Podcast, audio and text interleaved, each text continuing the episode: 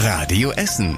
Der Tag in fünf Minuten. Am 13. September mit Stefan Weisemann. Guten Abend. Schön, dass ihr dabei seid. Härter, hitziger, heftiger. Gestern Abend haben sich die drei Kanzlerkandidaten für die Bundestagswahl zum zweiten Mal zum Triell getroffen und dabei wurde diesmal deutlich mehr rumgezickt als beim ersten Mal.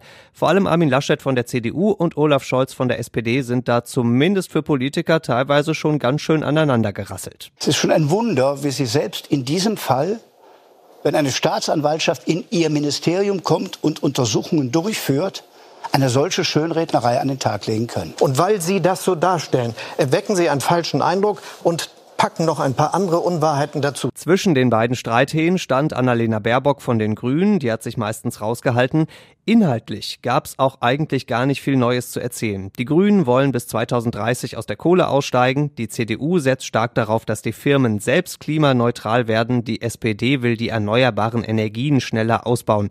SPD und Grüne wollen eine Bürgerversicherung, die CDU nicht. Die Grünen wollen eine Impfpflicht in bestimmten Berufen, die anderen beiden nicht. Wer hat jetzt den Triell-Triumph geholt? In den Umfragen fanden die Zuschauer auf jeden Fall Scholz am überzeugendsten. Laschet und Baerbock landen deutlich dahinter. Am Sonntag wird das Triell-Triple dann perfekt gemacht, dann gibt's das dritte Aufeinandertreffen im TV und am wichtigsten ist dann ja sowieso die Wahl an sich am übernächsten Sonntag. Alle Essener unter 18 dürfen bei der Wahl jetzt schon ran, bei der U18 Bundestagswahl. Wie beim großen Original gibt's in ganz Essen Wahllokale, unter anderem in der Realschule Überruhr, im Bürgerhaus Oststadt in Freisenbruch und dem Jugendhof Vogelheim. Der Arbeitskreis Jugend organisiert diese Junioren-Bundestagswahl. Er schätzt, dass letztlich so um die zweieinhalbtausend Jugendliche bei uns abstimmen werden. Der Lerneffekt ist klar, die Jugendlichen sollen sich so mit Politik beschäftigen.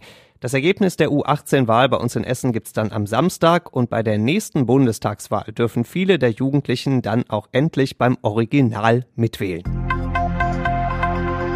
Auf dem Fußballplatz an der Moschee in der Fußgängerzone in dieser Woche soll geimpft werden, was die Spritzen hergeben. Heute ist eine deutschlandweite Impfwoche gestartet. Ehrlicherweise muss man sagen, bei uns in Essen wird ja schon länger da geimpft, wo die Menschen eh sind. Also im Stadtteilzentrum in Altenessen, am Stadion in Berge-Borbeck oder auf dem Flohmarkt im Nordviertel zum Beispiel. Trotzdem sind auch bei uns bisher nur knapp 60 Prozent komplett gegen Corona geimpft. Ab übernächster Woche sind für diese Impfung dann bei uns vor allem die Ärzte und Betriebsärzte zuständig. Das Impfzentrum in Rüttenscheid macht dann zu. Und bei der Stadt gibt's eine neue Stelle, die die Impfungen im Hintergrund organisieren soll. Die soll dann auch dafür sorgen, dass es eben solche Impfungen in den Stadtteilen weiter gibt. Die sind auch weiter dringend nötig. Aktuell haben mehr als zweieinhalbtausend Essener Corona, so viele wie noch nie auf einmal. Und allein an diesem Wochenende sind schon wieder drei Essener an oder mit Corona gestorben. Experten sagen, wenn nicht deutlich mehr Menschen schnell geimpft sind, dann erwartet uns im Herbst wirklich eine heftige vierte Corona-Welle. 100 Kilogramm Marihuana. So viel hat die Essener Polizei noch nie auf einen Schlag sichergestellt, ist ihr aber jetzt gelungen beim Schlag gegen eine Drogenbande. Die wurde schon zwei Monate lang ganz genau beobachtet und am Freitag gab es dann den großen Zugriff. Bei uns in Essen und in Bottrop wurden Wohnungen durchsucht, in Duisburg ein Transporter. Und genau dieser Transporter hat es auch echt in sich. In dem lagen nämlich einige schwarze Plastiksäcke, alle zugeschweißt und eben randvoll mit Marihuana. Acht mögliche Drogenhändler wurden festgenommen, die meisten von ihnen sitzen jetzt erstmal im Gefängnis. Wir brauchen dringend olle Plastiktüten. Das ist ein etwas ungewöhnlicher Aufruf der Essen Marketing gerade. Die will allerdings kein Extremshoppen machen, sondern Kunst. Beim Essen Light Festival wollen zwei Künstler nämlich in die Fenster eines Hauses an der Kettwiger Straße alte Plastiktüten hängen. Die werden dann von innen beleuchtet. Das Haus ist da, das Licht auch, aber es fehlen eben tausende alte Plastiktüten. Und da könnt ihr helfen, wenn ihr noch welche zu Hause rumfliegen habt. Vielleicht seid ihr ja hobbymäßig Plastiktütensammler. Dann könnt ihr die bei Primark oder P&C in eine Sammelbox werfen und dann wird eure Tüte vielleicht bald zu Lichtkunst.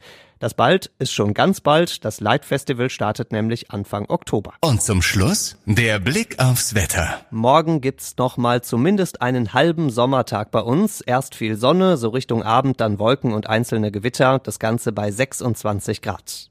Die nächsten Nachrichten bei uns aus Essen gibt's bei Radio Essen wieder morgen früh ab sechs. Bis dahin wünschen wir euch einen schönen Abend. Das war der Tag in fünf Minuten. Diesen und alle weiteren Radio Essen Podcasts findet ihr auf radioessen.de und überall da, wo es Podcasts gibt.